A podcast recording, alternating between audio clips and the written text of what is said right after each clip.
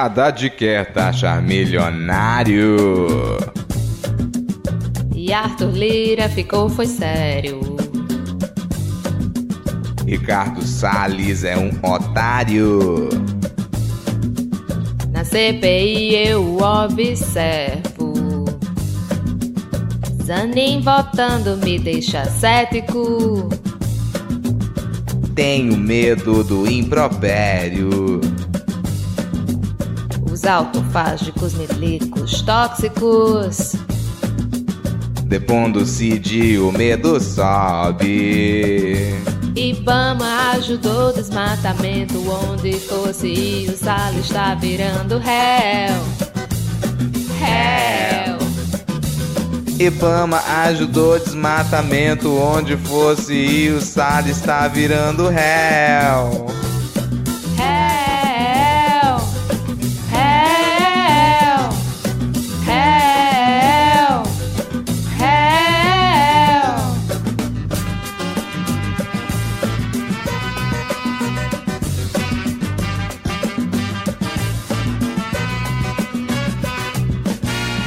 Haddad quer taxar milionário. E Arthur Lira ficou foi sério. Ricardo Salles é um otário. Na CPI eu observo. Zanin votando me deixa cético. Tenho medo do impropério autofágicos, milicos, tóxicos. Depondo-se de o medo sobe. Ibama ajudou o desmatamento onde fosse e o sal está virando réu. Réu. Ibama ajudou o desmatamento onde fosse e o sal está virando réu.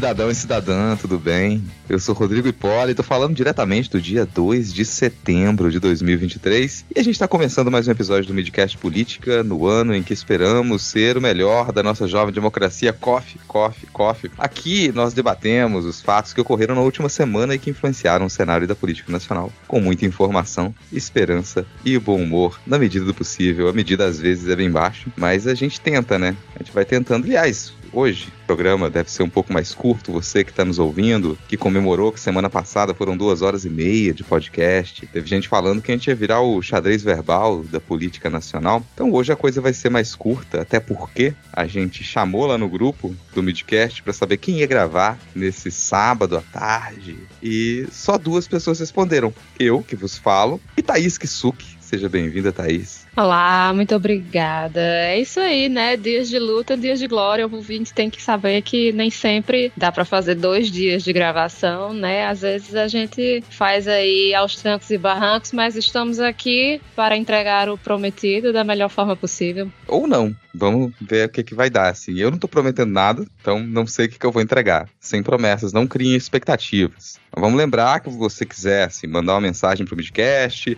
reclamar do episódio mais curto, reclamar se, se, o nosso desempenho aqui, se, a gente se Thaís não cumprir as promessas, ela tá prometendo, você pode ir lá reclamar com a gente no Twitter pelo arroba podcastmid e no Céu Azul. A gente também tá no Blue Sky como arroba midcast. Então se você quiser abandonar o barco do Twitter antes que ele afunde, comece a pedir convites. Da última vez que a gente lançou aqui, né, pra galera pedir convites, a galera veio pedir e ganhou, tá? Eu acho que todo mundo que veio pedir convite pro Céu Azul pra gente lá no Twitter ganhou o convite e conseguiu se livrar dessa, desse sofrimento, aquele desespero. Você não sabe, você vai acordar de manhã o que, que o Elon Musk fez, o que, que ele vai, ah, liberou o seu perfil, não vai ter mais perfil fechado, não vai ter mais botão de bloquear, não vai dar mais presidenciar, todo mundo vai ter que fazer registro com foto de RG. Você não sabe. Então aproveita que ainda tem códigos por aí, não espera chegar o momento do desespero, começa a fazer pedidos lá no Twitter. E você, Thaís, como que a gente te encontra em redes sociais? Eu estou em várias redes sociais, como Thaís Kisuke, e lá no Céu Azul eu estou como Kisuke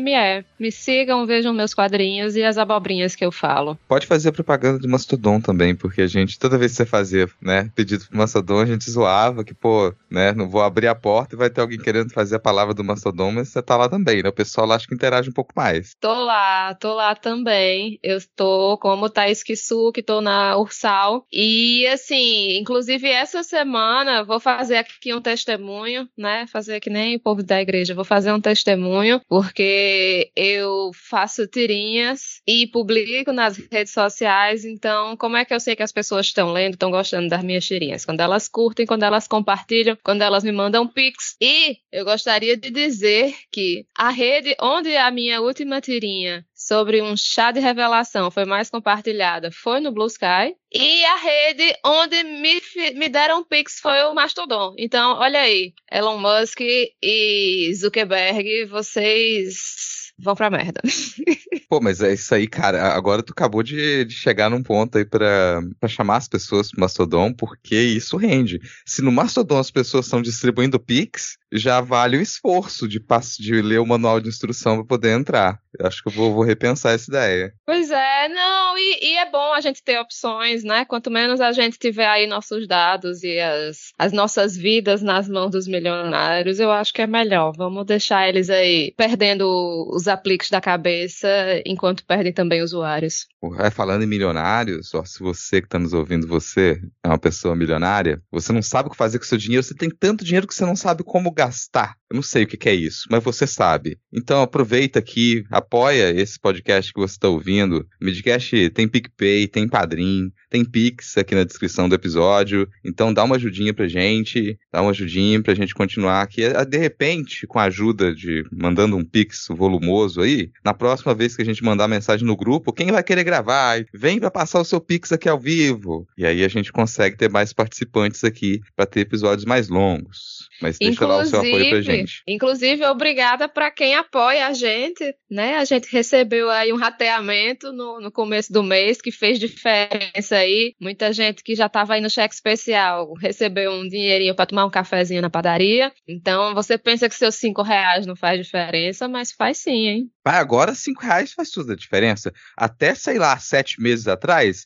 cinco reais não tava valendo nada. Tava vendo a propaganda aqui na televisão e eu fiquei espantado, porque o litro do óleo estava a quase 20 reais aqui em alguns supermercados perto de casa no final do ano passado, e agora tá abaixo de cinco. Abaixo de cinco reais. Então, cinco reais, o, o real voltou a ter valor. Real voltou, vai, vai é uma moeda agora que vale a pena. Então, mesmo lá, os seus cinco reaisinhos, já dá pra gente dar uma ajuda a gente aqui no começo, no final do mês. E para hospedagem do programa, né? Porque manter isso aqui, a gente precisa pagar a hospedagem todo mês. Ajuda a gente a comprar equipamento quando o equipamento começa a falhar, a sucatear. Ajuda a Thaís a pagar a internet também. Então vamos melhorar a internet de integrantes do Midcast aí, fazendo esse apoio pelo PicPay, pelo Padrim ou pelo Pix. E agora, sem mais delongas, vamos iniciar o episódio com o bloco Você é uma super rica?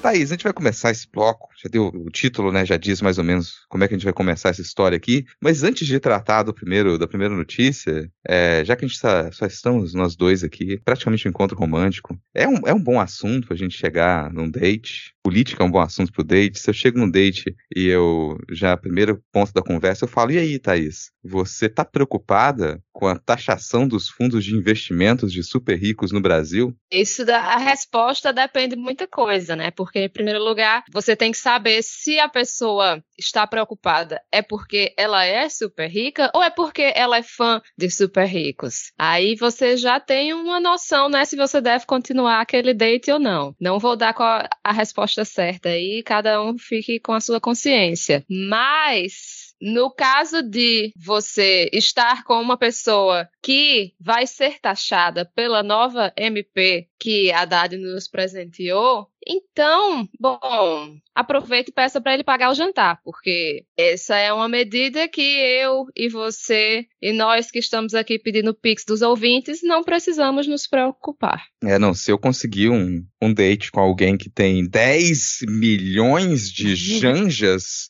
para fazer o investimento de base, porque isso é o piso desses fundos de investimento exclusivos é o piso, são 10 milhões. Tá, tá lá o piso 1 milhão, mas você tem que ter 10 milhões para poder fazer esse investimento. Então eu já sei que eu precisei apelar para encontrar uma sugar mommy, né? Vai ser o caso. Não condeno. Por sinal, se alguém que estiver nos ouvindo tiver interesse, estou nesse caso estou disponível. A gente até reformula o acordo do casamento aqui em casa nesse caso. Então vamos lá, né? Você que aí que tá, tá procurando o um relacionamento sugar e tem esse, esse piso de 10 milhões para investir em fundos exclusivos, faça contato. Mas esse é o caso, assim, a gente foi anunciada essa taxação, né, de fundos exclusivos, é uma medida provisória do governo que foi divulgada e que pretende recolher, fazer uma cobrança ali semestral de 15 a 20% em cima dessa desses do, do que se tem né, de, de cotas nesse investimento, chama de come cotas. Foi apelidado de come cotas. Isso porque antes você taxava isso com imposto de renda só quando a pessoa ia fazer retirada do investimento que ela fez. E agora não, você vai, você vai taxar semestralmente pelo lucro que se tem em cima desses pelo menos 10 milhões investidos. Aí que tipo de gente que faz esse investimento, né? Hoje a gente tem ali mais ou menos 2 mil, 2 mil e poucas pessoas no Brasil que têm condições de fazer esse tipo de investimento. Ou seja, a grande maioria das pessoas não tem por que se preocupar, pelo contrário, tem que comemorar, né? E isso vem de uma, uma proposta para poder compensar o novo corte para imposto de renda, porque subiu o corte para imposto de renda, né? Então você precisou fazer uma compensação. A expectativa é que você consiga reaver 24 bilhões de reais entre 2023 e 2026. Aí tá isso parece muito dinheiro, né? Tô falando de cifras astronômicas aqui. A coisa pode ficar pior, porque eu não consigo imaginar essa informação. Essas 2.500 brasileiros aí, que têm recursos aplicados nesses fundos exclusivos, que é CPF, tá, gente? Fundo exclusivo, eles acumulam, Thaís, 756 bilhões e 800 milhões de janjas que correspondem a 12,3% dos fundos do país, 2.500 pessoas.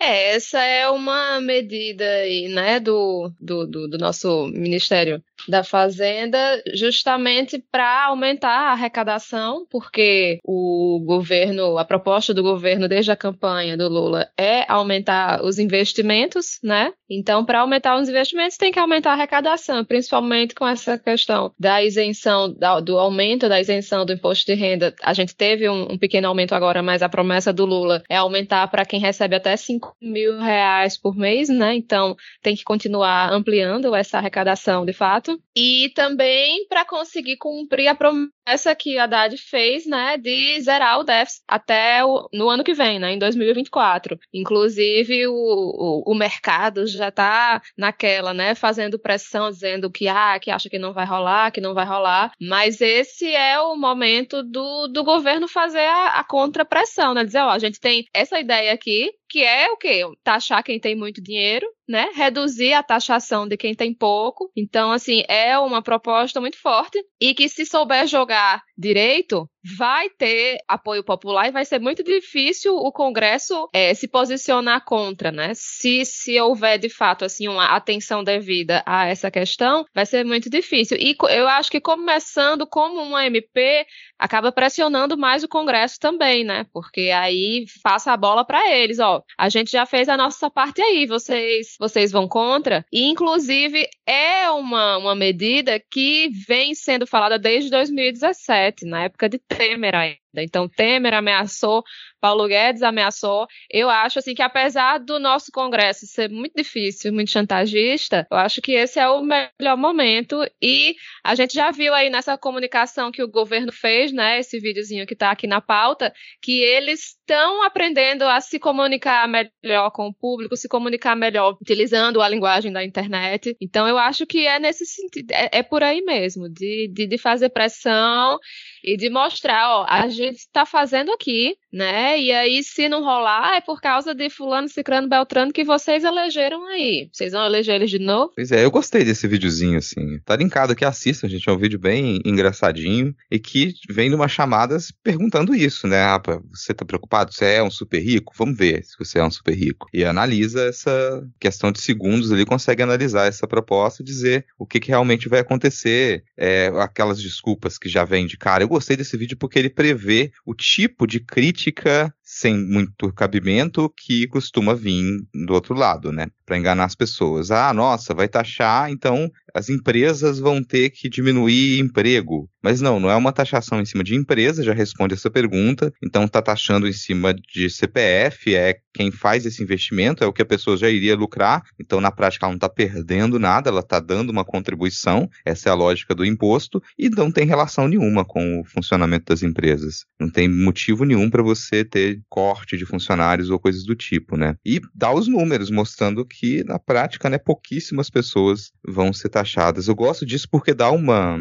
noção maior para a população do que, que a gente diz quando a gente fala de rico de verdade. Colega, você que nos escuta aí, que ganha seus 10 milhares de janja por mês, eu vou dizer que você está bem, é legal, é bom você ganhar 10 mil reais por mês. Provavelmente você tem qualidade de vida, você tem como fazer investimentos, você tem como é, deixar sobrar dinheiro depois de tomar conta do que precisa tomar na sua vida. Mas rico tu não é. A rico tu não é. Assim, se você fosse rico, tu não teria que trabalhar, só viveria de renda. E não é o caso, provavelmente, né? Agora, se você vive de renda, aí é outra história. Mas você realmente não vai precisar preocupar, se preocupar com seu dinheiro nunca mais na vida? Também duvido que quem está nos escutando seja esse caso. E se for, por que, que você ainda não fez o investimento no Midcast? A gente não entende. Eu não consigo compreender porque que você nos escuta, tá sobrando dinheiro e você não dá pra gente. Então eu gosto desse tipo de comunicação. Talvez, vou, vou me iludir aqui, tá, Thaís? Vou me iludir. Porque vai que a gente consegue se comunicar super bem e em algum momento o governo federal consegue perfurar essa crosta de alienação que recobre a consciência da classe média brasileira e a classe média compreende o seu lugar, compreende que está muito, mas está a um universo de distância de pessoas realmente ricas e do lado de pessoas pobres. Que qualquer escorregão que der, tu perdeu o teu emprego, a empresa que você trabalha resolveu, sei lá, ir de um, dois, três milhas, colega, tu tá pobre. Acabou. Tu não vai conseguir pagar gasolina pro teu carro. Não vai, cara. O seu Gol Milha ali não vai sair da garagem. O teu condomínio tá caro. Tu acha que você mora numa zona nobre? 600, 700, 1.800 reais de condomínio? Bairro de rico. Tu não vai pagar o seu condomínio mais. Então a classe média tá do lado da, do pobre, tá muito distante do rico. Eu gosto de que esses números sejam apresentados dessa maneira. É, e só lembrando, né, que o prazo para o Congresso avaliar essa medida provisória é de 120 dias. Então, temos aí esse prazo para fazer dar certo. é, senão perde a validade, né? Perde a validade. Mas por falar em dinheiros. Eu queria aquela vírgula do Medo Delírio agora. Eu gosto de dinheiros. Olá, eu gosto de dinheiro. Bom, a gente tem um, um tipo, uma espécie específica de carrapato no Brasil que é o, né, o milico sanguessugas. Dinheiro! Os milicos, eles proliferam pelo país. Estão aqui há né, 200 anos, sugando dinheiro público. E a nova, sou engraçado, parece um absurdo quando a gente lê uma notícia dessa, né? Mas o nosso, o nosso milico de estimação lá, né, o chaveirinho de milico, o Múrcio, o nosso ministro da Defesa, ele se reuniu com o presidente Lula. Lula! Lula! Para pedir um aumento de salário para os militares em resposta a crise de desconfiança. Eu acho engraçado, né? A crise de desconfiança que parte porque os militares são bastante golpistas. Aí, como o que que o Lula vai fazer para acabar com essa crise de desconfiança? Aumentar o salário dos militares. Olha só, como seria legal assim, tipo, ai, meu chefe tá muito desconfiado de mim, ele vai me dar um aumento para passar a confiar mais em mim. Seria bom se o mundo fosse pra gente como é para os militares, né? Seria muito bom. E assim, os militares, os, os, os soldados rasos, né? Eles estão muito insatisfeitos. Por quê? Porque Jair Bolsonaro e sua gangue estirou o dedo do meio para eles e fez assim a gente vai dar aumento, mas é só para galera aqui que, que já tem o salário alto. Vocês aí, não, vocês não não precisam. Vocês, enfim, estudem, né? Ganhem aí, subam de cargos e aí depois vocês vão ter os privilégios que os demais têm. E uma das, das dos argumentos para se aumentar o salário dos militares foi porque os outros é, funcionários públicos tiveram aumento. Então, os militares que sempre querem estar à parte, porque eles são uma casta especial, né? No momento de receber aumento, não, nós somos funcionários públicos públicos como qualquer outro e nós merecemos também. E assim, é, não posso deixar de comentar, né? Eu acho que é, é, nosso dever enquanto cidadãos e civis. Por que, que a gente gasta tanto dinheiro com esse povo que eu ainda não entendi? O que que eles fazem de tão essencial? Ai, Thaís, eles defendem as fronteiras. Eu vou ficar calada, porque essa defesa aí das nossas fronteiras, às vezes passam as coisas, né? A gente sabe como são as fronteiras, principalmente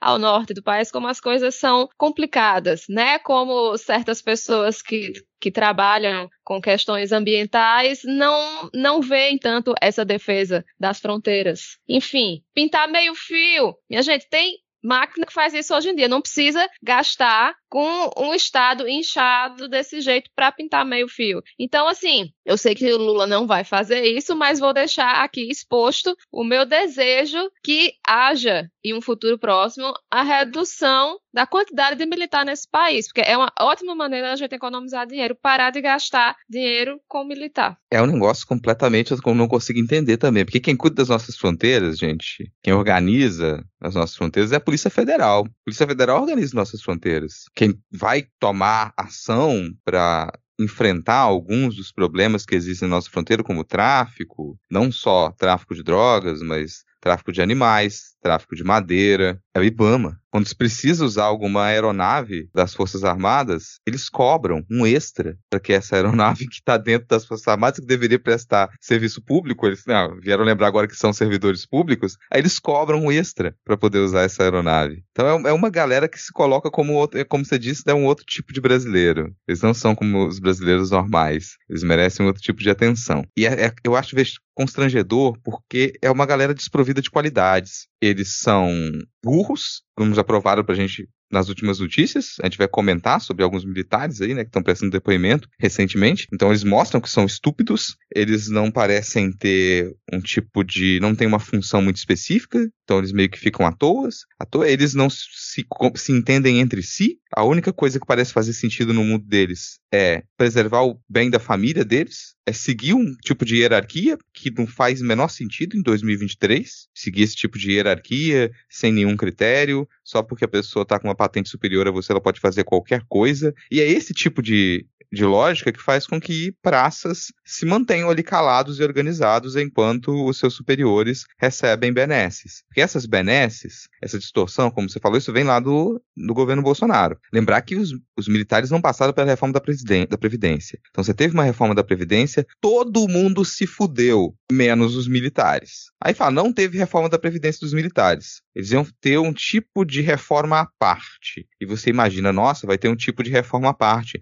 De repente vai equacionar os salários deles, a gente vai ter menos, vai ser mais difícil subir na carreira para virar general, porque a gente tem general demais, sem ter nenhuma função para eles. Mas não, foi o contrário. A gente teve reforma da Previdência, se fudeu, e eles tiveram uma reestruturação de carreira que contou com uma série de benefícios incrementando os salários deles, promoções por tempo de serviço com uma contagem muito mais amigável e cursos puderam fazer suas formações ali, o que aumenta também o rendimento desses militares. Mas isso só para a cúpula. Isso só para quem tem patente alta. Quem tem patente baixa continuou se fudendo. E muito desse aumento, em alguma medida, é pedido para nesse caso, né? Você vai pedir para aumentar o salário, para ter uma atualização do salário de quem tem patente baixa, né? Dos praças, principalmente. Só que aí eu duvido, eu duvido muito que o Lula vai chegar lá e falar: vou aumentar o salário só de praças e soldados. Só. O resto, patente alta, não vai ganhar mais nada porque já ganha demais. Tem galera ali que ganha centenas de milhares de reais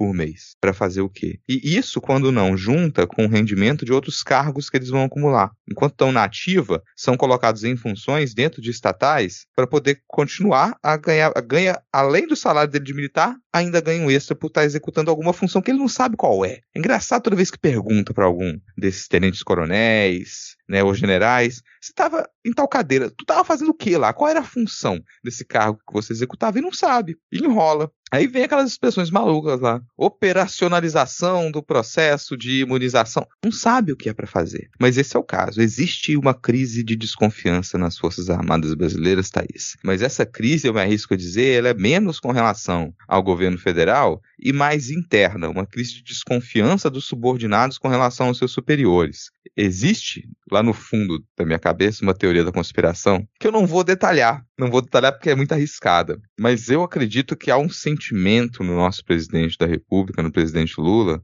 Lula! Lula!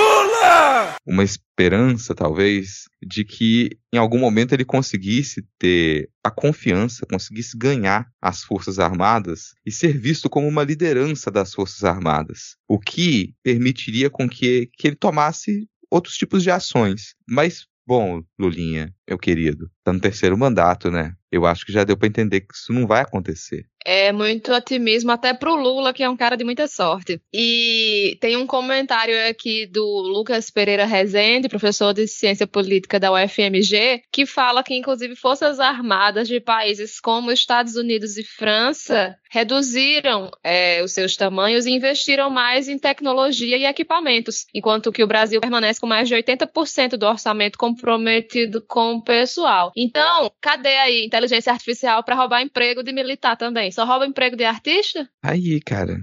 Sabe uma coisa que eu acho? Eu, eu, eu, vou, eu vou dizer que tem uma função legal das Forças Armadas, assim. Tem uma função legal das Forças Armadas. Bandinha. É bandinha. As, as bandinhas de militares, assim, elas prestam serviço. Aí tá a bandinha, tem o evento da cidade, né? Vai inaugurar ano escolar, vai ter ação, traz a bandinha militar e eles tocam e animam. E eles não tocam só as músicas chatas que a gente pensa, não. Eles tocam axé, tocam umas versões de funk, tocam uns forrozinho maneiro. Então, bandinha militar, eu acho que a gente deveria ter menos investimento em armamento e tanque que fica, né, soltando fumaça e mais investimento em bandinha militar. Outra também, para não dizer que a gente é injusto formação de atleta. A gente tem dentro das Forças Armadas formação de atleta. O pessoal entra nas Forças Armadas para poder treinar, porque tem pouco investimento em esporte. Então, dentro das Forças Armadas, as pessoas conseguem ter ali uma estrutura para poder treinar, ir para as Olimpíadas, ir para os campeonatos mundiais e conseguir competir lá para a par com o pessoal de outros países. Então, sim,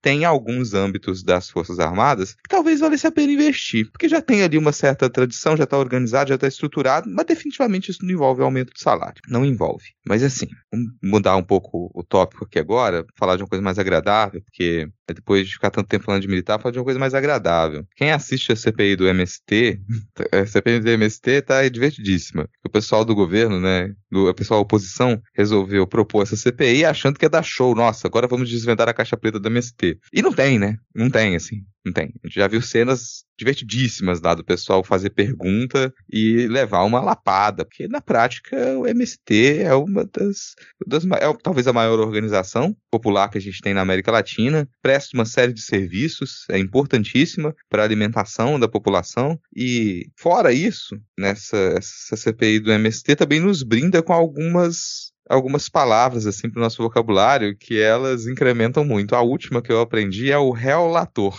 Relator eu achei, eu achei muito eficiente.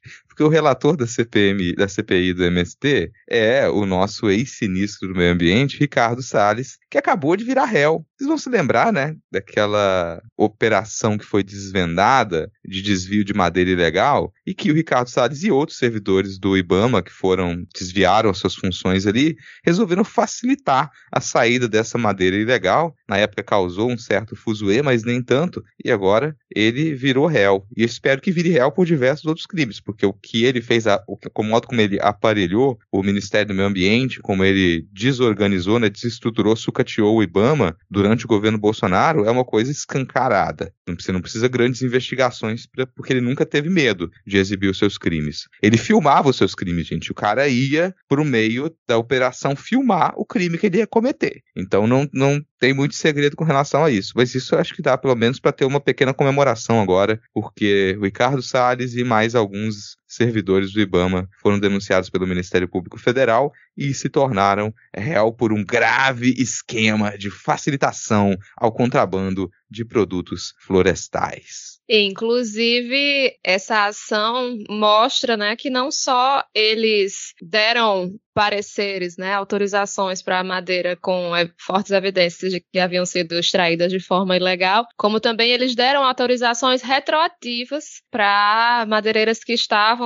com pendências, digamos assim, com exportações, é, principalmente para os Estados Unidos, mas para a Europa também, né? Bem complicada a situação do, do nosso relator Ricardo Salles. Cara, eu vou comemorar demais se o Ricardo Salles for preso. Porque para mim não é suficiente ele perder o mandato de deputado. É deputado federal, tá, gente? Deputado federal. E é sempre assim, um lixo quando ele pega o microfone para falar, sempre um lixo. Então, quando ele. Eu espero que ele perca o mandato e que seja preso. Essa investigação, vou abrir aspas aqui, eles dizem que a mais alta cúpula do Ministério do Meio Ambiente e a alta direção do IBAMA manipularam pareceres normativos e editaram documentos para, em prejuízo do interesse público primário, beneficiar um conjunto de empresas madeireiras e empresas de exportação que tiveram cargas de madeiras apreendidas nos Estados Unidos. Esse o, o texto até literal aqui que a Thaís estava comentando. E esse ponto final, apreendidas nos Estados Unidos, coloca uma, um detalhe importantíssimo nessa investigação, porque é uma investigação que ela precisa ter a parceria de autoridades dos Estados Unidos, que não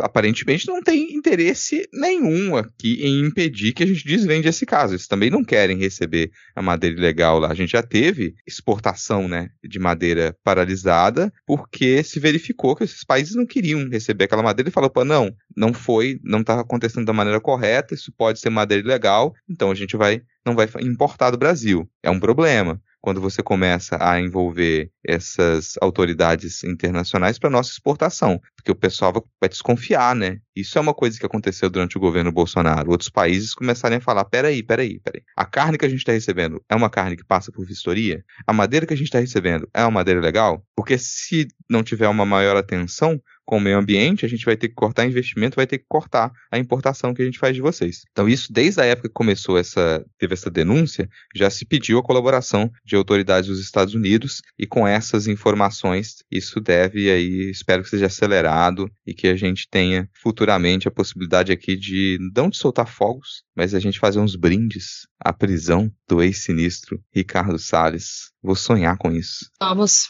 Aqui é uma notícia que eu, falando em, né, em absurdos também, eu nem cliquei na notícia para ler. Nem cliquei porque me irrita, me irrita a existência disso. É, já foi comentado aqui antes que a, a Câmara Municipal de Porto Alegre aprovou lá, né, projeto de lei instituindo o 8 de janeiro como o Dia do Patriota. E questionaram o prefeito, que ele se desviou, né? Porque ele, ele aceitou, ele não vetou essa lei. Ele poderia ter vetado e jogado de volta para a Câmara, mas ele não vetou. Ele decidiu assinar embaixo e você passou a ter o dia do patriota em Porto Alegre como o 8 de janeiro. E agora o STF suspendeu essa lei por motivos óbvios. Eu acho que na, na decisão deveria ter só escrito embaixo lá, que é Avá. Todo texto de decisão deveria ser Avá. Mas eu vou dizer, Thaís, que eu discordo. Eu discordo, eu acho que a gente deveria manter o dia 8 de janeiro como o dia do patriota. Eu apoio essa lei. Eu acho que a gente deveria manter isso como o dia do patriota, para lembrar o que, que vem com essa expressão. Ser patriota uhum. significa o quê? Significa aquilo lá mesmo, cara. Ser patriota é falar, nossa, eu tenho tanto orgulho do meu país. Ser patriota, a gente deveria manter. A pessoa devia se envergonhar de sair por aí falando que é patriota, mas isso, quando a pessoa quer falar ah, nossos princípios positivos de se dizer patriota, eu volto 40 anos, 45 anos no tempo e penso que eu tô numa aula de moral e cívica. Porque hum. só pode, cara. Só a pessoa que ela quer a volta da moral e cívica nas escolas que ela acha que a gente, em alguma maneira, deveria tornar a expressão patriota positiva novamente. Sim. Então, por mim, ficava como 8 de janeiro, dia do, do Patriota, para nos lembrar o que, que é, o que, que acontece quando a gente resolve aceitar esse tipo de, de discursinho, de falar, nossa, a gente tem que ser patriota, vamos insuflar o sentimento de patriotismo nos nossos jovens, crianças, adolescentes aqui. É nisso que resulta. Isso resulta. O pessoal é... pensa muito no sentimento patriótico com relação aos Estados Unidos, que é uma merda. Não é o exemplo que a gente deveria tomar para falar que a gente eh, que a gente deveria ter um bom sentimento com relação ao nosso país. Pois é, né? Quando é que patriota significou algo de fato positivo? Eu acho que no máximo, assim, na Copa, nas Olimpíadas, a gente pode usar essa expressão assim como algo que não não seja algo que, que diga que você é um, um, conservador que odeia pessoas que são diferentes de você. Acho que dá assim, ah, não, nossa, tô torcendo pro meu, meu país nesse esporte aqui. Tudo bem, tá? Diga aí que você é patriota, mas qualquer outro momento, de fato, patriota parece que é um, aquela coisa de você falar o contrário, né? Porque na verdade os patriotas demonstram que são pessoas que odeiam o país, que odeiam a cultura, que odeiam o povo povo que querem que todo mundo seja igual a eles, basicamente, né? Mas, assim, um, um escárnio da não só da, da Câmara, né, de, de instituir, a ousadia de, de, instituir após, após tudo que aconteceu no dia 8 de janeiro, querer homenagear essa data, só não é pior, realmente, do que quem resolve homenagear o golpe de 64. E, basicamente, a, a, a fala do Fux foi quase isso que você disse, Rodrigo, mas é, é mais uma coisa assim, tipo, então, galera, a gente não pode pode homenagear um negócio assim, né? Instituir uma parada que fala sobre elogiar algo que, que estava em busca da destruição da democracia, tá? Então, ó, vamos acabar aqui com essa palhaçada porque não pode. E aí pronto, acabou aí a festinha dos patriotas. Eu Festa gosto da de Selma 2.0. Amante. Sou amante do Brasil. Hum. Olha só. É uma palavra muito mais bonita, né? Tem pulsão, aquela coisa, sou amante do Brasil. Eu, eu sou a favor disso. Ainda tem eh, pô, pessoal aí, ó, geração Z, pode continuar a falar de, é, de lovers, né? Eles criam diversos, diversas palavrinhas novas ali para inserir estrangeirismos. Hum. Eu acho que a gente pode ser amante do Brasil em momentos específicos, concordo com você. Em momentos específicos. Porque, do contrário, a gente distorce as coisas e a gente entra nessa barafustada que é o 8 de janeiro. Assim. É fácil da gente compreender no primeiro momento o 8 de janeiro, né? A gente sabe o que aconteceu, todo mundo entende de onde veio, como que chegou aquele ponto, mas na medida em que você começa a investigar, a perceber quem estava envolvido, o que, que foi feito, a coisa vai se tornar mais específica, complica um pouco a gente analisar aquele 8 de janeiro. E um dos complicadores que surgiu quando a gente analisou o 8 de janeiro foram as imagens internas do palácio e teve um fuzuê enorme ao se mostrar que o general Gonçalves Dias, conhecido como G. Dias, que eu acho que a gente deveria chamar só de Gonçalves, para parecer um, um, personagem de, como um delegado fanfarrão de alguma porno chanchada, alguma coisa assim, o Gonçalves. Chama Gonçalves. Chamaram Gonçalves, que na época era o ministro né, do Gabinete de Segurança Institucional, GSI, porque ele apareceu nas filmagens naquele dia, interagiu com os invasores do Planalto, né, com os golpistas, e saiu de lá tranquilamente. Isso alimentou, no começo da, da, proposta de CPMI, a ideia de que o governo federal tinha sido omisso, o governo Lula tinha sido omisso. Então, quando apareceu essas filmagens, isso foi um dos, dos grandes impulsos, assim, para falar: opa, olha só, o governo Lula foi omisso quis que acontecesse essa invasão para poder usar isso politicamente. Então isso alimentou a abertura dessa CPMI e essa semana o Gonçalves ele, ele foi depor na CPMI para explicar o que, que ele estava fazendo lá, se ele recebeu os relatórios da inteligência dizendo que a situação era complicada ou não era complicada, olhar horário, data específica que chegou esses relatórios, e aparentemente ele chegou lá para falar: não fui eu, eu só estava lá, não seguiram as ordens que deveria seguir, a culpa é da PM do Distrito Federal. É, ele deu a versão dele, né? A, a oposição falou que o que ele tinha dito não tinha nada a ver com nada, né? O senador do PL, Jorge Saif, disse que ele saiu muito desgastado, que o governo sai muito desgastado, que foi um depoimento muito bom para nós da oposição, né? Ele ainda continuou dizendo que o depoimento mostra que o governo Lula queria que desse errado para acontecer o que aconteceu no Capitólio no dia 6 de janeiro de 22, para dizer, né, que os bolsonaristas radicais de extrema direita invadiram, quebraram e quiseram dar um golpe de estado, que foi exatamente o que aconteceu, né? Enfim, não sei o que, que esse cara queria com essa alegação, mas assim, mesmo se o Gonçalves tivesse aberto as portas para todo mundo entrar, dado um, uma garrafinha d'água para todo mundo, né, dado a senha da internet, tivesse anotado o nome de todo mundo para receber um certificado depois, ainda assim eles fizeram o que fizeram, né? Não é porque eles tiveram facilidade para entrar que foi a esquerda que, que obrigou Dona Fátima a, a cagar num prédio público fora do banheiro, né? Ninguém ali foi obrigado a arrancar porta, a roubar toga de ministro e, enfim, por mais que, que se tente fazer um, um malabarismo argumentativo, não existe nenhuma realidade onde aquelas onde seja justificável as ações daquelas pessoas. Então, por mais que elas queiram dizer, ah, tudo o que aconteceu foi por causa do, do, do, Gonçalves, porque ele deixou a gente entrar. E não foi isso, né? Uma coisa não tem nada a ver com a outra. Por mais que o governo Lula tivesse feito esse plano mirabolante para, no começo do, do, do, governo, ter que reconstruir os três poderes, né? Ao invés de estar preocupado em, de fato, governar. Porque, assim, fosse Bolsonaro, que a gente sabe que não gosta de trabalhar, faria sentido, acaba destruir tudo para dizer, ah, não estou conseguindo fazer nada. Mas a gente vê que o, o, o governo Lula, desde antes de se começar é, de fato, o ano de 2023 já estava trabalhando. Então não existe nenhuma realidade. Somente para quem reza para pneu mesmo e conversa com alienígena pela tela do celular, que esse tipo de argumentação faz sentido. É, é um negócio assim, cara. Eles, eles ficam meio constrangidos, eu sinto até na CPMI, quando eles têm que defender essa tese sem sentido. Eles insistem, né, porque não tem outro caminho, mas eu sinto que tem até um certo constrangimento. Eles não são tão eufóricos quando, a, quanto eram com relação a outras, outros ataques ao governo, né? Mas tem uma, uma contradição ali, né, um atrito nos depoimentos, porque o ex-diretor da ABIN, Saulo Moreira da Cunha, ele já prestou depoimento e ele relatou que o Gonçalves tinha determinado a remoção do seu próprio nome de uma planilha de registro desses alertas que a ABIN teria mandado para o GSI. E aí o Gonçalves agora disse: não, eu não pedi para retirar o meu nome. O que eu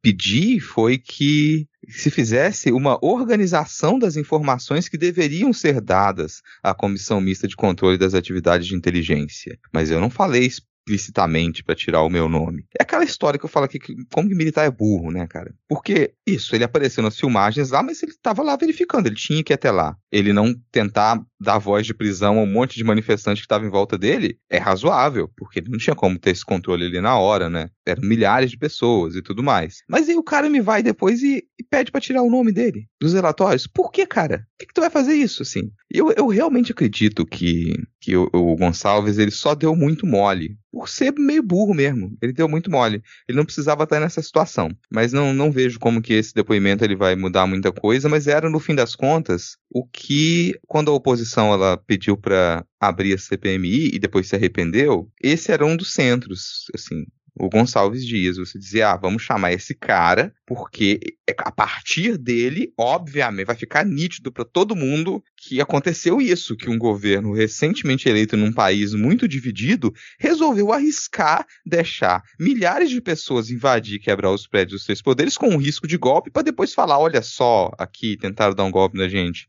As pessoas se esquecem qual era a situação do Brasil na virada de 2022 para 2023. Já o pessoal, tá, a gente estava se questionando se ia ser possível o Lula assumir, se não ia acontecer alguma coisa para impedir que o Lula assumisse, se tentou, né, se tentou explodir aeroporto, né, tentou impedir que você, que ele, ele e o Geraldo assinassem o, o, primeiro documento, né, que eles fossem diplomados, presidente e vice-presidente, houve essa tentativa. Não vamos lembrar que isso aconteceu. Vamos lembrar que isso aconteceu. E o clima era outro. Mas aí com, esperavam que com o depoimento do Gonçalves Dias ficasse explícito essa omissão e que não ficou. Então, desculpe informar a você, parlamentar de direita, que nos escuta. Primeiro, um abraço. Agradeço a audiência dos parlamentares, senadores, senadoras, deputados e deputadas dos partidos de oposição que estão com certeza nos ouvindo. Não, vocês não saíram ganhando dessa, nessa, sim. Foi um depoimento que não agregou nada, não vai mudar em nada no relatório, não apresentou provas. Essa pequena contradição dele ter pedido para tirar ou não o nome dele não vai alterar o que a gente tem registrado, as diversas provas sobre quem é responsável.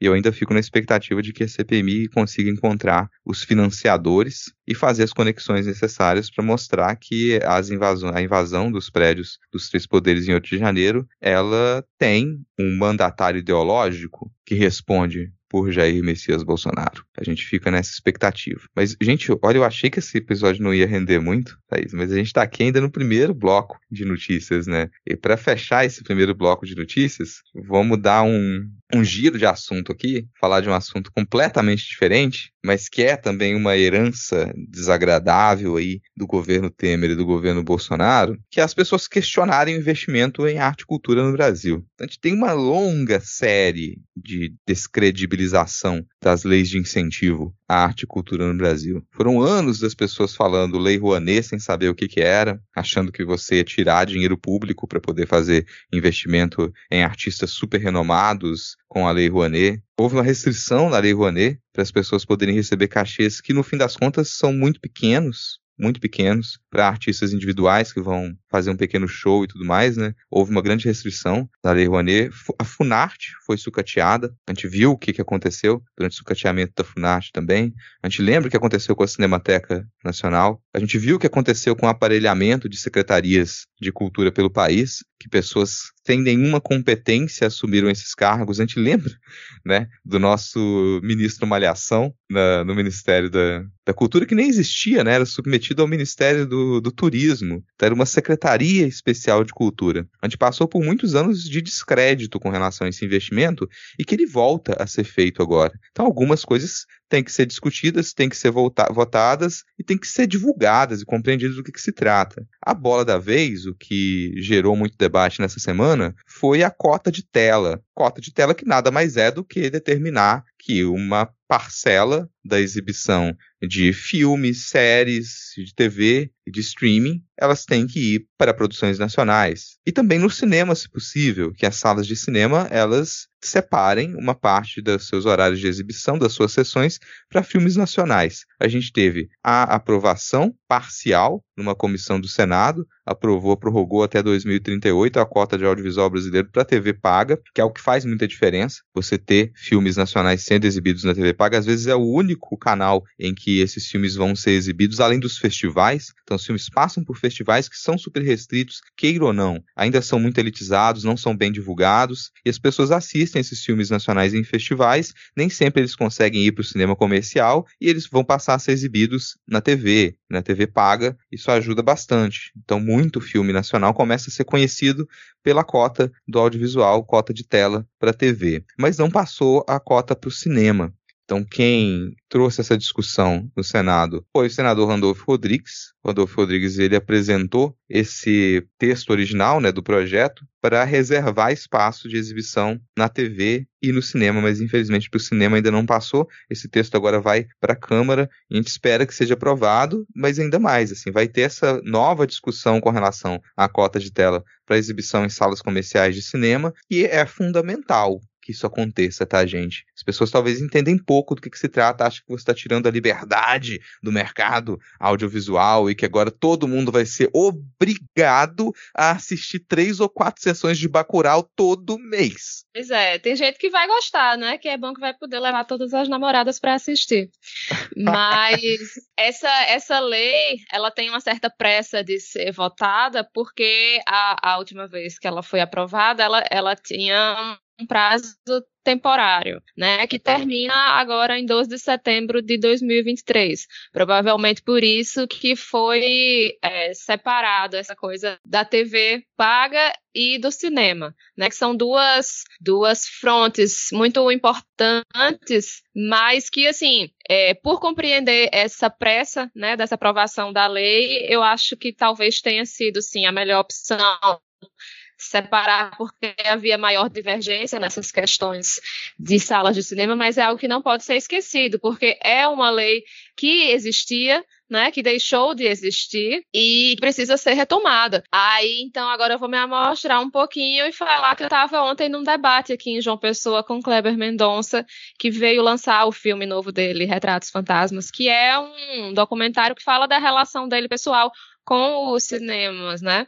E assim, uma das, das coisas que foi faladas lá foi justamente sobre essa coisa da lei de cotas, né? Uma das pessoas perguntou sobre o que ele pensa sobre a lei de cotas. E ele foi enfático em falar assim que é, você esperar que o mercado se autorregule é a coisa assim mais inocente do mundo, porque o, o, mercado ele é predatório. Então, se não existirem mecanismos para o, o cinema nacional resistir a um estúdio que chega para o cinema e diz: olha, eu vou passar Vingadores aqui no seu cinema, mas todas as outras salas têm que ser do meu estúdio. Mas você tem que passar por tantas horas. E se não houver uma lei que diga que o cinema é obrigado a reservar pelo menos X para o cinema local, para o cinema nacional. Então, assim, o, o mercado fica muito mais empoderado. Então, assim, é, e outra coisa assim, que, que se pensa, né? Ah, não, porque o Estado brasileiro é muito protecionista. Só que isso não, não existe isso de que o Estado brasileiro é muito protecionista. Diversos governos ao redor do mundo compreendem a importância do soft power, que é uma das riquezas, uma das potências que o Brasil tem é o soft power.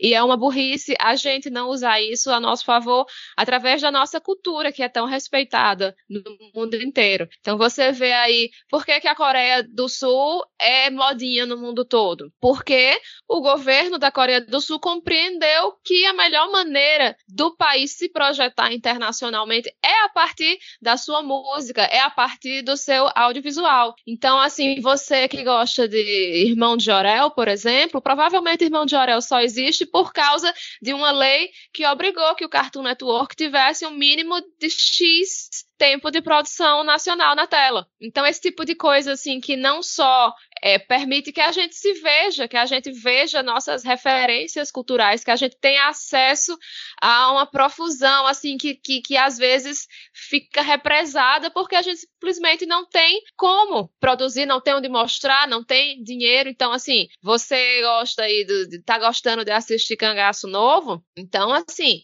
Tá certo que o streaming não entra nessa lei, né? Então é outra história. Mas, querendo ou não, uma coisa acaba se fortalecendo da outra, né? E é importante que se hajam também leis que foquem nos streamings. Essa coisa assim da cultura, tem muita gente que acha, ai ah, não, porque eu gasto com cultura, o governo gasta muito dinheiro com cultura é um equívoco também, porque qualquer relatório que a gente for ver, o dinheiro que é investido em cultura volta. Então a gente recebe de volta mais do que foi investido. Isso, e assim, muita gente fala mal da cultura porque, enfim, tem raiva do, do de, de, artista, tem raiva de músico. Provavelmente é uma pessoa que está frustrada com a própria vida e tem raiva de quem ganha dinheiro fazendo música, mas é tudo trabalho, tá, gente? A gente se cansa, tem músico, tem, tem tem que trabalhar durante a madrugada toda, tem muito músico que trabalha todos os dias da semana e ganha menos do que você. Então, assim, a cultura é feita por essas pessoas, pelos artistas também, mas também é feita pelo motorista que leva o artista para lá e para cá, pela pessoa que trabalha com quentinha, quem trabalha com figurino, quem faz livro, que o dinheiro fica com a gráfica. Então, assim, é, o, a cultura é um mercado e é benéfico, não só pelo que a gente recebe, porque não é bom a gente ver as produções culturais. Ai, Thaís, eu não gosto de produção brasileira. Eu duvido, eu duvido que você não goste de nada que seja feito no Brasil, nem, sei lá, nem nenhum filme, nenhum livro, nenhuma música. Se você não gosta de nada que é produzido no seu país, eu sinto muito que você deve ser uma pessoa muito infeliz. E é.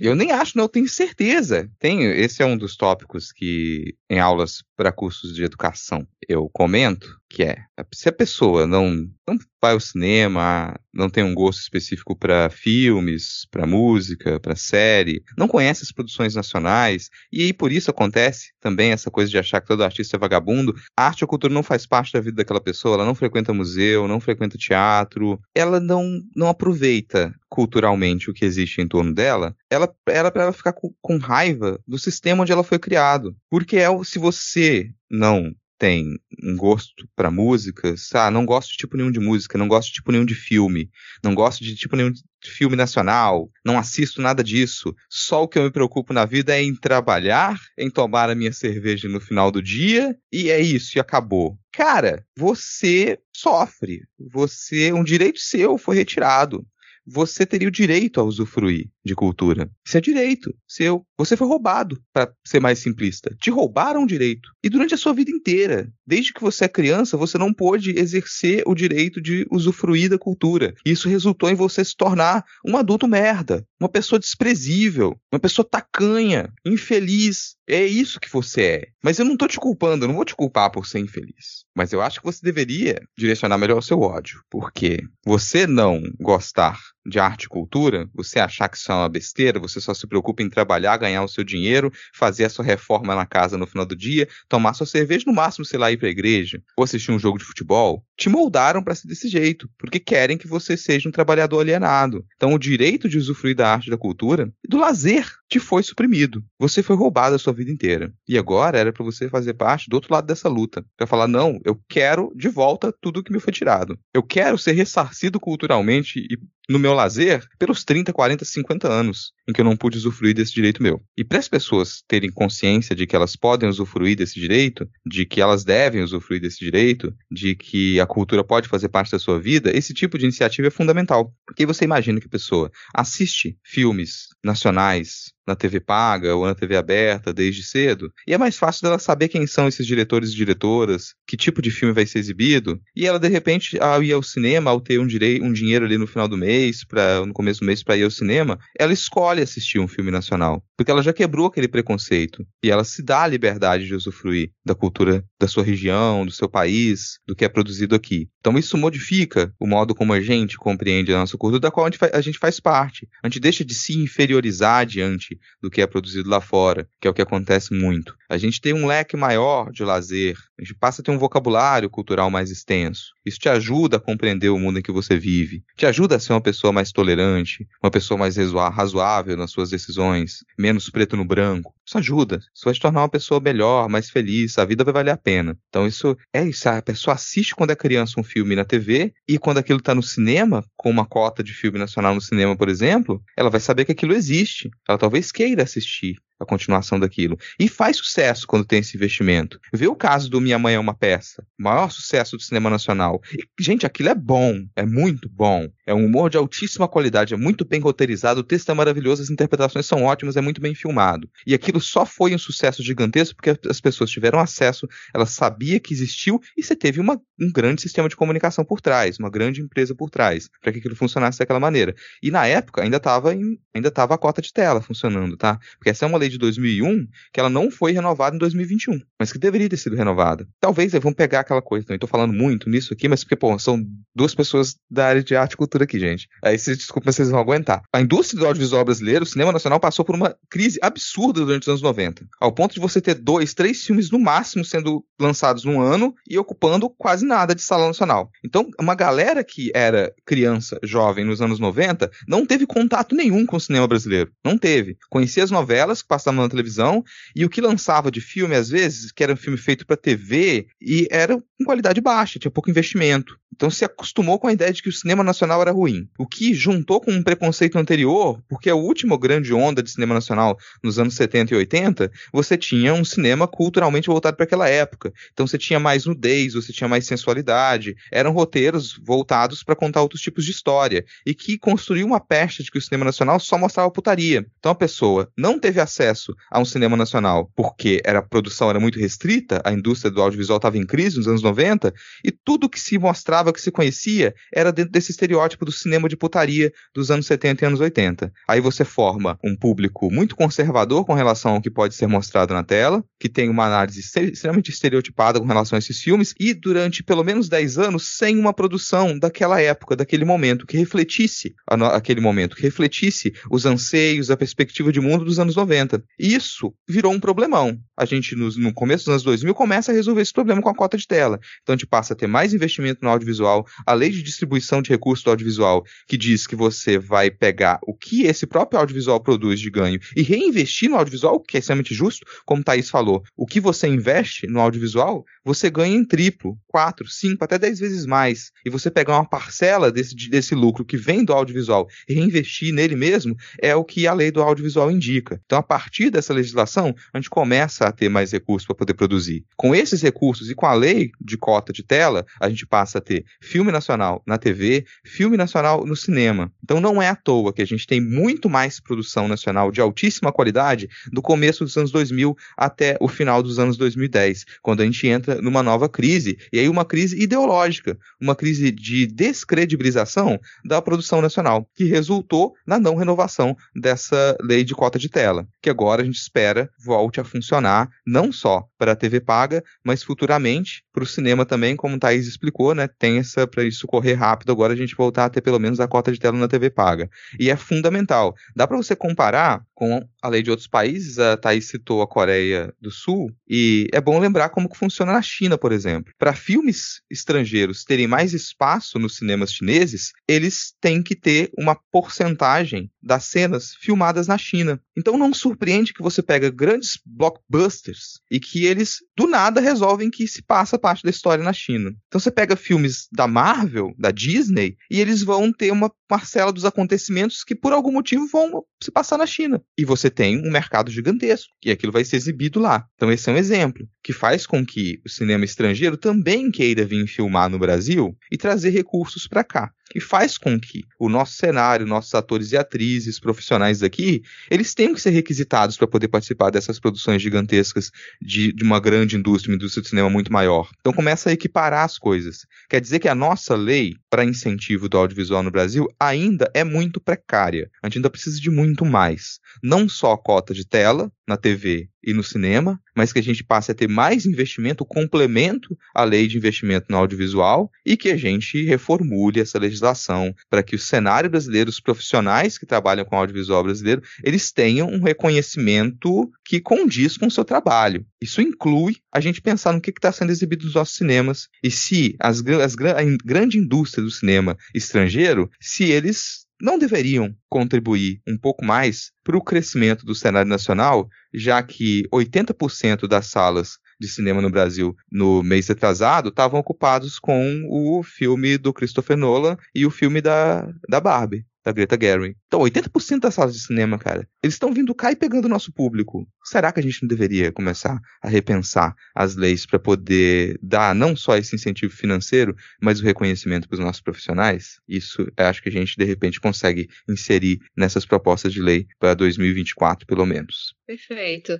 E eu queria só fazer uma menção honrosa, porque você falou do Minha Mãe é uma Peça, e eu não posso deixar de falar aqui da importância monumental que é a criação da Lei Paulo Gustavo, que fez renascer a cultura do nosso país, assim, ressuscitar que estava respirando por aparelho, estava na UTI depois de meio governo Temer e um governo Bolsonaro, porque nos momentos de crise, a primeira, o primeiro orçamento a ser considerado supérfluo é o da cultura. Então, assim, a pasta da cultura sofre muito esse tipo de ataque e governos como esses, assim, às vezes são, assim, brutais e, e realmente, assim, chega a, a, conseguir destruir muita coisa. Inclusive, é, até falar também que você falou sobre editais e sobre a Lei Rouanet, né? E frisar bem, assim, essa diferença que a Lei Rouanet, eu não sou uma pessoa que gosta da Lei Rouanet, porém por motivos diferentes que bolsonaristas não gostam.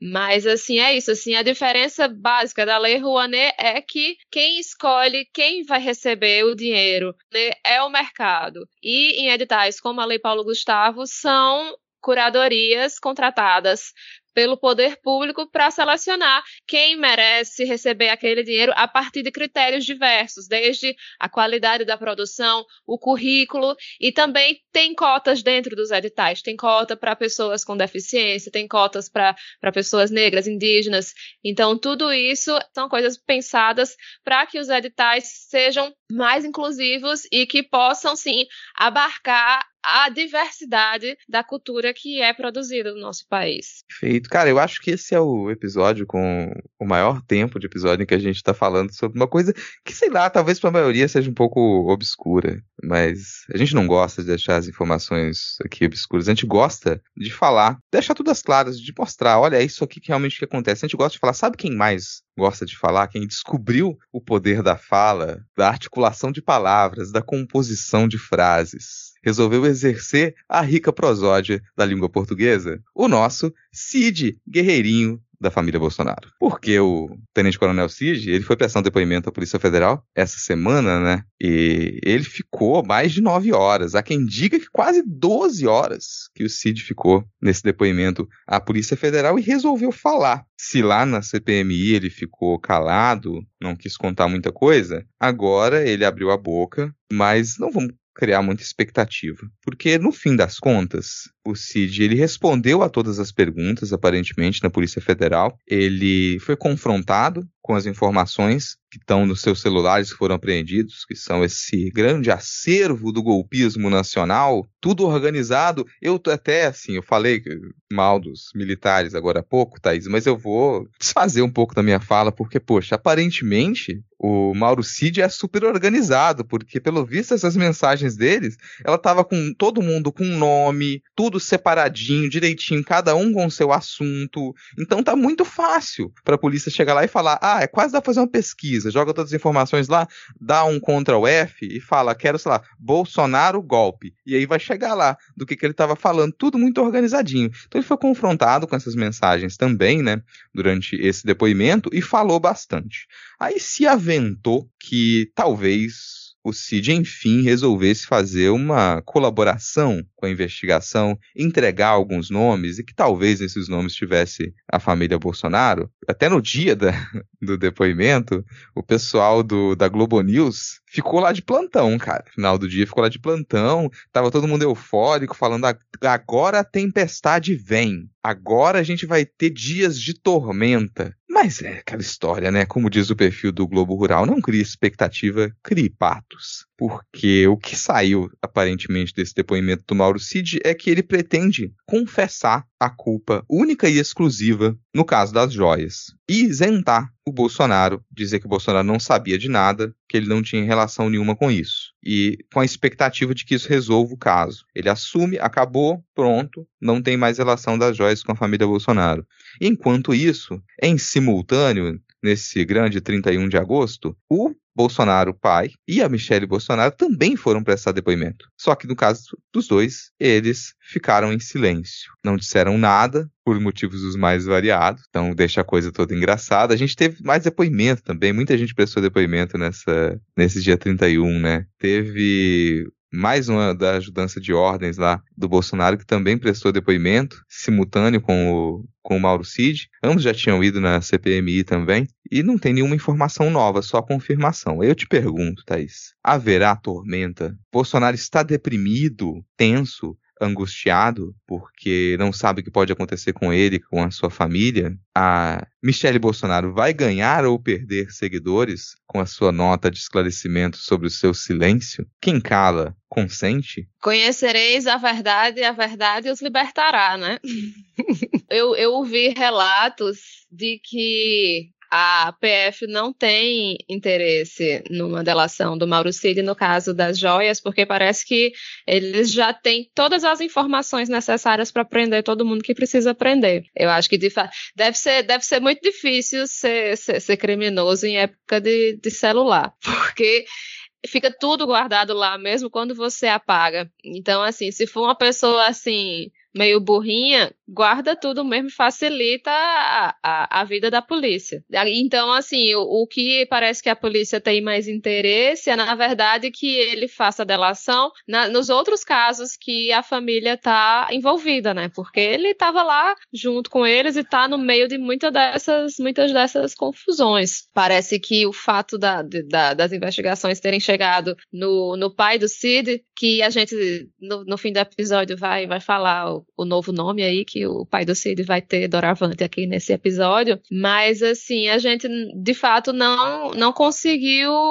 é, nenhuma, nenhum vazamento de nenhuma informação importante, né? Tá certo que metade Bolsonaro, Michel, metade não, não falou nada, metade falou. Mas a gente tá estamos aí, estou ansiosa aí para ver o que que vai sair. A polícia tá, tá guardando muito segredo. Vamos ver o que que vai acontecer no final da temporada. A desculpa do silêncio da Michelle e, e da família é porque não era para ser julgado pelo STF, né? Mas não é a, a alegação do Alexandre de Moraes, que, que diz que, na verdade, como existem pessoas que estão envolvidas nesse caso, que também estão sendo investigadas pelo STF, então melhor julgar tudo num lugar só, porque de fato não faz sentido ficar julgando basicamente a mesma coisa em vários lugares diferentes. E assim, a nota de esclarecimento publicada no local cabível, né, que é o Instagram da Michelle Bolsonaro, é curta e eu não sei se eu vou conseguir ler corretamente porque tem um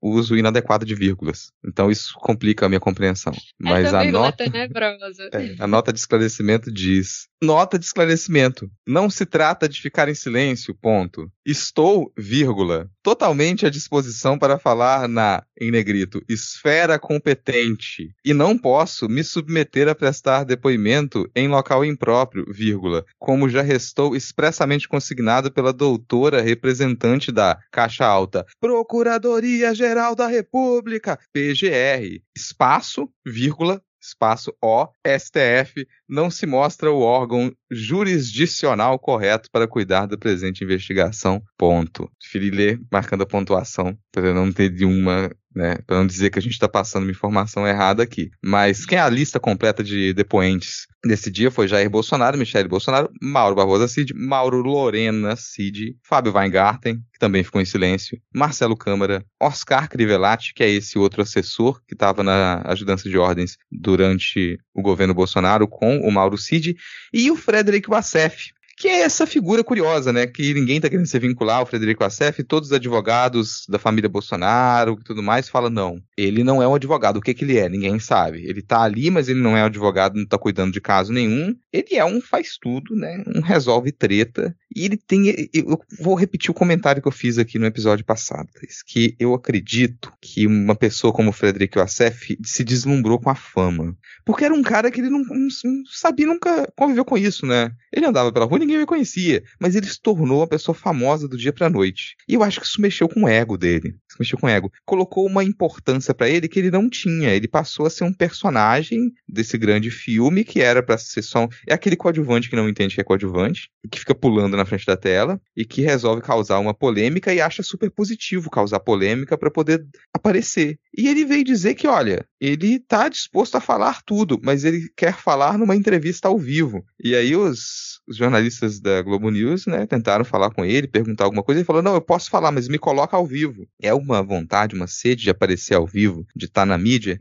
e eu super apoio. Eu acho que o pessoal tem que dar margem, porque toda vez que colocam o Frederic e o Acef para falar em ao vivo, ele solta alguma informação, alguma contradição, ele se incrimina de alguma maneira. Então eu tô apoiando. É, não vou colocar na tela, porque o rosto do Frederico Assef é nojento, assim. Eu não, eu não tenho condição de ficar olhando para a cara daquele sujeito durante mais de 30 segundos e não ter um ataque apoplético. Não, vai, não tem condição. Mas chame ele para falar, cara. Eu acho que a gente pode ter até mais lucro do que no depoimento da PF. O pessoal da Globo News estava até falando, pô, estavam desconfiados, sabe por quê? Porque eles procuraram né, a PF e tentaram fazer entrevista com a PF, tirar algumas informações, o que, que, eles poderiam dizer sobre o depoimento, e de acordo com eles, a PF não falou nada. Ninguém quis abrir a boca, não teve nenhum comentário. E por não ter nenhum comentário, eles estranharam e falaram: opa, vem aí. Até agora não veio. E assim, é curioso ver as, as histórias assim dos, dos bastidores que a gente fica sabendo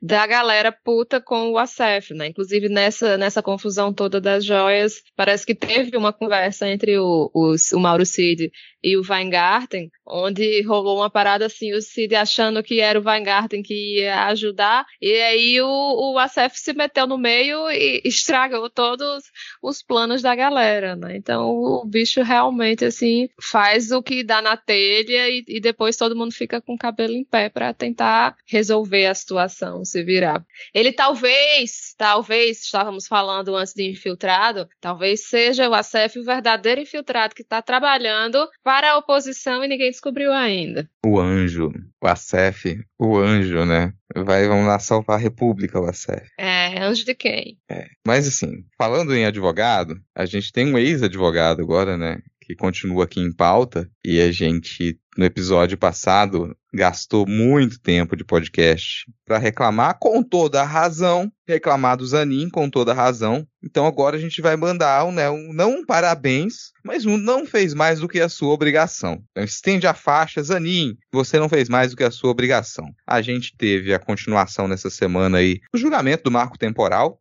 que a gente já comentou em vários episódios sobre o absurdo que é essa tese do marco temporal, né, que prevê que populações indígenas só possam recorrer à posse da terra que eles ocupariam, estavam ocupando ou que já requisitassem na data da promulgação da Constituição de 88, coisa completamente sem cabimento e não deveria nem estar sendo discutida. Eu acho sempre curioso, porque é uma coisa que ela é anticonstitucional, é anticonstitucional, então não deveria ser discutida no Senado nem na Câmara, não deveria nem passar em nenhuma comissão, e não existe nenhuma menção a isso na Constituição. Então não teria por que o STF discutir isso. É um negócio que simplesmente não tem como existir. Em algum momento ali alguém propôs essa ideia estapafúrdia e continuou indo para frente, porque a gente se enfiou nesse buraco de piche sem fundo durante os últimos 10 anos, e qualquer coisa sem nexo com a realidade que fosse proposta, a gente tinha que discutir. E eu, eu sempre bato nessa tecla. A gente parar de aprofundar, de tentar explicar os absurdos que a extrema-direita traz. Porque ao tentar explicar, a gente dá legitimidade, fala que aquilo tem algum sentido, existe como aquilo existir no mundo plausível. E não tem.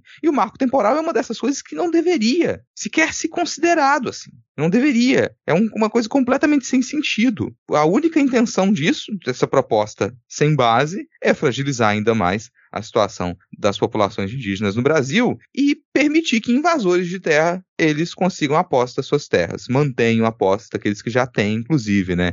E alguns ganharam até do governo em gestões passadas a posse de terras que foram frutos de invasão de terras indígenas, que é uma coisa centenária, não é uma coisa que aconteceu nos últimos 10 anos, nos últimos 20 anos, nos últimos 30 anos. Isso é desde né, que homens brancos estão levando desgraça, que eles chegaram aqui nas, nas paragens do Brasil. Mas isso entrou em pauta, o Senado tentou acelerar a votação no Senado sobre a proposta do marco temporal, ao verificar que o julgamento seria retomado no STF, então está andando nessas duas linhas hoje. Tenha uma possível votação no Senado e tenha votação no STF. A gente ficou muito tenso. Eu fiquei tenso, Thais. Não sei você, mas eu fiquei tenso. Porque depois da sequência do desastre Zanin, na semana atrasada, eu já tava assim, ah, cara, tô preparado para qualquer coisa. Não vou me surpreender se ele votar a favor do marco temporal. Eu não me surpreenderia, tá? Eu já tava nesse Eu não esperava ponto. nada. Esperava eu, nada. Já, eu, eu tinha certeza que ele ia votar a favor do marco temporal, pelo histórico que ele vinha trazendo. Mas, mas... ele votou contra, né? Pois é, surpreendeu, que bom.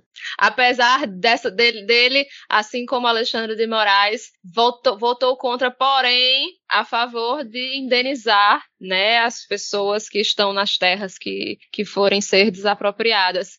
O que tem o seu risco da gente tá, como se diz, não favorecendo, mas recompensando os grileiros daqui do, do, nosso país, porque muitas dessas, dessas terras né, indígenas foram, foram tomadas a partir de grileiros, de poceiros, foram expulsos através de, de violência física mesmo, de ameaças. Então, assim, por se querer fazer é, o que for justo para o, o proprietário da terra, pode-se acabar recompensando crimes que muitas vezes são brutais, né? Muitos desses indígenas são expulsos de suas terras de formas brutais, como a gente vê acontecendo até hoje. Exatamente. O estado da Bahia está repleto de conflito com populações indígenas e quilombolas também. Está repleto de conflito com populações indígenas, continua a invasão de terra. Então, às vezes a gente pensa que essas invasões elas acontecem um estereótipo, né, do sudestino, de o sudestino estereotipando o resto do país, que quando fala populações indígenas tende a só imaginar a região amazônica, o que obviamente não é a realidade. E muitas dessas disputas de terras violentas que ainda acontecem, elas estão no centro-oeste, no nordeste e no sul. Muitas dessas disputas acontecem lá. Então são áreas que elas não são afastadas, tão afastadas assim, elas você poderia ter um policiamento mais fácil, você poderia ter investigação mais fácil, mas aparentemente não tem interesse estatal em se fazer isso. Então, o governo da Bahia, por exemplo, ele deixa rolar. Deixa rolar, essa é, é, a verdade, assim, deixa rolar. E em outros estados do sul, por exemplo, você tem uma dificuldade enorme de andar com essas ações. Mesmo quando essa população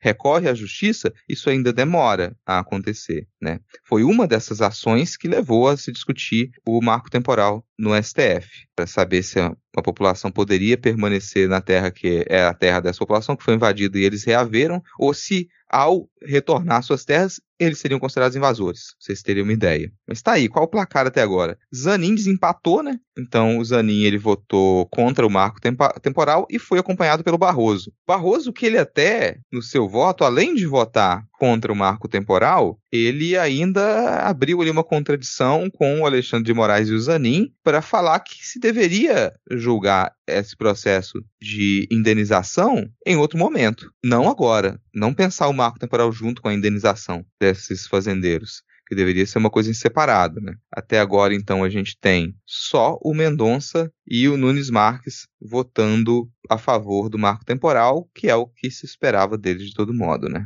Um placar de 4 a 2. Mas aí, tá aí, ó, Zanin. Era isso que você queria? Pa não, parabéns, não. Não fez mais do que a sua obrigação. fez mais do que a sua obrigação. É, tá, né, seguindo o mínimo possível a Constituição, mas não deveria nem pensar em indenização ser julgada agora. Além disso, o Zanin, ele também é o, é o bloco decisões do Zanin, tá, gente? É o bloco decisões do Zanin porque a gente tava tenso, cara. Essa foi uma indicação muito merda. Sim, continua ser uma indicação merda. Ele tomou um monte de decisão estúpida na semana retrasada. Por isso a gente falou dele. E agora a gente volta a falar das decisões dele, porque isso é um foco. Se tornou notícia desse modo. Nossa, qual decisão absurda o Zanin vai tomar agora? Então, qualquer pequena decisão que ele tomou nessa última semana virou manchete. E uma dessas, dessas decisões foi a suspensão de um concurso da Polícia Militar do Distrito Federal porque esse concurso, ele no edital dizia que havia uma limitação de, ou no máximo 10% dos cargos iriam ser exercidos por mulheres. Como que se publica um edital desse? Como que se chega a tentar realizar um concurso desse, que agora foi invalidado, qualquer prova, nenhuma dessas pessoas vai assumir o cargo, e já é um descalabro, né? Então isso já deveria ter sido barrado muito antes e agora esse concurso ele foi suspenso. Você vê aí a Polícia Militar do Distrito Federal inovando e criando o conceito de cotas ao contrário, né? Não, vocês só podem ter no máximo 10%. Mais do que isso, não. Para quê? Oxê, mulher querendo ter direito, ficar aqui. Não, minha filha, tá bom, 10%, o resto fica em casa cozinhando e lavando a roupa do marido. Como diz Ana Raíssa, né, cara, o mundo seria muito mais fácil se os homens tivessem medo de levar socão. Aí você imagina, né, o tremor de dos machos policiais com a ideia da corporação ser tomada por feministas, as mulheres com arma, o que, que será desse país, o mundo? Agora elas já jogam futebol, Agora Hum. elas querem usar armas e poder policiar. Caso, mas suspendeu. Vamos lá. Mais uma decisão correta, era o correto a se fazer, suspender o concurso. E outra decisão do Zanin, que aparentemente foi correta, mas que é muito desagradável de se ouvir. Eu poderia né, abrir discordância com o ministro Zanin aqui e falar, pô, tinha margem para poder tratar isso de modo diferente, mas dizem que está correta, que foi a extinção de várias ações contra o Bolsonaro por omissão durante o auge da pandemia. Essas ações elas foram abertas por vários partidos, não só pelo PT, foram abertas por vários partidos por conta da demora em responder aos e-mails para compra de vacina. Isso foi tópico da CPI da pandemia, mas de acordo com essa decisão agora, a gente já está num outro momento, essas ações não fazem mais sentido, a emergência sanitária ela já foi contida, então não teria mais um objeto para ser julgado ali nessas ações e elas foram extintas. De que as pessoas que entendem de direito, e eu não me incluo entre elas, dizem que essa decisão foi correta, que, tinha, que não tinha alternativa, que tinha que ser assim mesmo. Quando me explica desse modo, eu tenho uma é quase instintivo, né, dizer, não, não é possível, porque, pô, 700, mais de 700 mil pessoas morreram. A CPI da pandemia demonstrou por A mais B que centenas de mortes poderiam ter sido evitadas se o sujeito tivesse respondido e-mails a tempo, né, tivesse respondido comprado as vacinas a tempo e não tivesse incentivado as pessoas a fazer aglomeração, a não se vacinar, a sair sem máscara. Então é, é estranho, mas dizem que está correto. É, como ninguém me explicou nada, nem eu li a explicação de ninguém, então eu continuo achando esquisito. Mas, enfim, a argumentação aqui no final da matéria no, no site do STF é que, a, a, seu- a seu ver, né, no caso, ao ver do, do Zanin, os esclarecimentos técnicos apresentados nos autos pelo Ministério da Saúde afastam a necessidade de atuação do Judiciário em relação à matéria. Aí eu me lembro como estava o Ministério da Saúde na época que a gente estava querendo vacina, entendeu? Eu me lembro daquela conversa, um manda e o outro obedece, e não sei o quê. E é muito difícil para mim concordar. Porém, meu coração está aberto para mudar a minha opinião. Por enquanto, eu acho sim que, que as coisas não deveriam ter sido como foram. Gostaria que fosse mais um, um processinho nas costas de Jair Bolsonaro, porque você vê assim que eu acho que de, de tudo que, que tem acontecido com ele, a única coisa que, que menciona de alguma forma a pandemia é a fraude do cartão de vacinação, né? Não sei se, se eu estou equivocada, mas assim, vai ficar por isso mesmo, todo o descaso que foi feito por esse presidente é, é isso mesmo, é normal, tá tudo bem, a gente segue em frente e pronto, torcendo para que algum dia o tribunal da história ou de Haia digam que Jair Bolsonaro é de fato um genocida responsável por milhares de mortes. Enfim, estou aqui insatisfeita, mas tudo bem.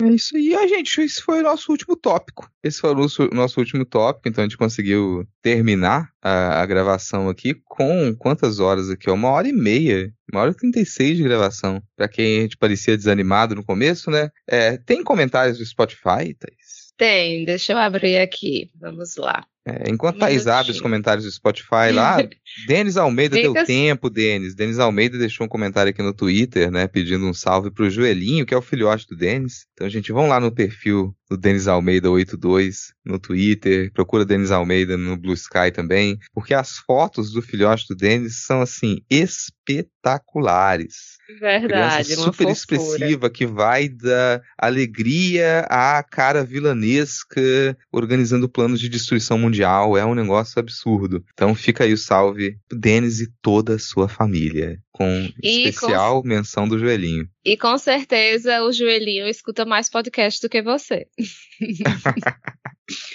É, eu vou ler aqui um comentário da Marina no Blue Sky, que ela falou: Oba, estava com saudades da bancada completa, porque no episódio passado estava praticamente todo mundo participando, mesmo que não ao mesmo tempo. Então aí vocês tiveram tudo semana passada, hoje vocês só tem eu e o Rodrigo. Espero que gostem. tem um episódio que a gente recebeu pouco tempo depois que, que foi publicado, que foi do Rafael Secolin, que ele deu uma sugestão muito boa, onde ele fala: Amo o Midcast. Gostaria de propor o apelido de Reflexid para fins de agilidade ao descrever o pai do Cidinho. Abraços. PS, Thaís é minha favorita. Obrigada, Rafael. Um beijo para você. E Reflexid agora vai ser a forma como iremos mencionar o pai do Mauro Cid. Espero que ele seja muito citado aqui nesse podcast ainda para que a gente fale mais vezes esse nome, que foi uma ótima ideia do Rafael. O Paulo disse: Obrigado, Diego, pelos comentários. Não prenderam meio-fio porque ele estava de branco. E Salt Bay para solta bala. Fizeram meu dia no trabalho. Obrigado. M da Rochella disse: Elogiar Ana Raíssa no podcast já me fez ser citado duas vezes na cartinha. Então, vai aí a terceira vez, M da Rochella. Por favor, digam que eu amo a minha futura esposa Renata Botelho e que se dane Fábio Júnior, vou pro quinto casamento com você. Então, desejamos aí votos de felicidade, esperamos que cinco seja o número da sorte de vocês, Renata e M da Rochella. Felicidades para o casal. E o último comentário que eu vou ler aqui vai ser do José, que disse: Vocês entregaram mais um ótimo episódio. Adorei o comentário da Ad para o Batistaca que Elisiane Gama fez na cara do Pulha do Feliciano e também curti muito o desabafo sobre Zanin da Gomalina. Então, muito obrigada pelos comentários de vocês. Foram bastantes comentários, muito ficamos muito felizes com a participação de vocês aqui no nosso podcast. Mandem mais todas as redes que a gente pode acabar lendo o seu. Pois é, cara. Olha, para encerrar aqui então, é, quero deixar a recomendação que Thaís comentou mais cedo de assistir o Retratos Fantasmas do Clever Mendonça Filho. Eu assisti e o filme é absurdo de bom. É um filme daqueles que você sai do cinema com vontade de contar histórias circular mais pela sua cidade. Então vale muito a pena, vale muito a pena. Não é, não, definitivamente fala documentário, gente, definitivamente não é um filme chato, tá? Não é um filme chato, vale muito, é muito, muito gostoso de assistir. E você tem campanha aberta aí agora pela Miramar, Thais? Tenho. Campanha O Mundo é um Moído. Estamos chegando aí na metade da campanha. O livro de tirinhas de Samuel de Góes. Tirinhas muito bonitas. Vocês não vão se arrepender. O livro tá um capricho. E tem várias recompensas muito legais. Então acessem catarse me barra O Mundo é um Moído para adquirir o livro do Samuel de Góes, que eu garanto aí, padrão Taisuke tá de qualidade. e outra dica que eu quero dar, entrando aí no tema, né, Kleber Mendonça e essa efusividade aí que foi falar sobre cultura, é sugerir que vocês procurem os cinemas que existem fora dos shoppings na sua cidade. Eu sei que tem cidade que não tem cinema nenhum. Algumas cidades que não tem cinema têm cineclubes, que pode ser um espaço também para você assistir algumas coisas legais. Tem cidades que não têm esses cinemas assim um pouco mais alternativos, mas se você tiver na sua cidade, procure, não só por você ter a possibilidade de conhecer narrativas diferentes, não só de outros tipos de, de, de, linguagem, mas também de outros países, né? E que também essas são opções de cinema que geralmente são mais baratas. Então, é um cinema que teve o debate com Kleber Mendonça ontem, é um cinema que a, a inteira é, é, um cinema público, né? Do governo do estado, da, da Fundação é, Espaço Cultural da Paraíba. Então, a entrada inteira é 10 reais e a meia é 5 reais. Então, assim, é uma, são possibilidades de você ter acesso ao audiovisual de uma forma muito mais, muito um acesso, uma forma muito mais acessível, né? Ter acesso de uma forma, sem ter que desembolsar uma fortuna, sem ter que pagar, sei lá, 20 reais de estacionamento, 50 de pipoca e 100 de ingresso. Então, aí dando essa dica, pra, porque às vezes a pessoa nem sabe que tem, né, esses cinemas aí alternativos na sua cidade, de repente você está perdendo a oportunidade de, de conhecer uma produção interessante do seu país e de fora também. Pois é, aqui ó, dentro da Universidade Federal aqui tem cinema, tem o Cine Metrópolis, que normalmente passa filmes que são filmes independentes, um cinema mais alternativo que a gente não tem acesso nos cinemas de shopping. Para você, principalmente você estudante e tá ali nas quartas-feiras, depois do almoço, tá sem nada para fazer, toda quarta-feira tem o projeto Imagens do Futuro do professor Fábio Camarneiro, que exibe filme gratuitamente no Cine Metrópolis. Então você vai poder ir para lá assistir uma sessão gratuita de filme, sempre ali uma hora da tarde. Então você terminou seu almoço no restaurante universitário, ou tá chegando para aula da tarde, terminou a aula da manhã, ou quem tem tiver tempo também durante as quartas-feiras estiver circulando por aqui, tem a oportunidade de assistir um filme de modo gratuito ali às 13 horas todas as quartas-feiras do projeto Imagens do futuro. Aí terminando o episódio cheio de dicas culturais, gente. Quero ver nos próximos comentários vocês falarem pra gente. Ah, quais filmes que vocês assistiram? Quais quais filmes que vocês, o que, que vocês procuraram saber da sua cidade? Tem cinema de rua na sua cidade? Você já frequentou esse cinema de rua? Cineclube? Projeções dos espaços mais diversos? E aí, conta pra gente. Quero ver esses comentários aqui no próximo episódio. Por hoje é isso, muito boa gravação. Que uma hora e 45 minutos de gravação surpreendente. A gente encerra o episódio. Muito obrigado, Thaís. Até a Obrigada. próxima. Obrigada. Até mais. Tchau, tchau. Valeu. Falou.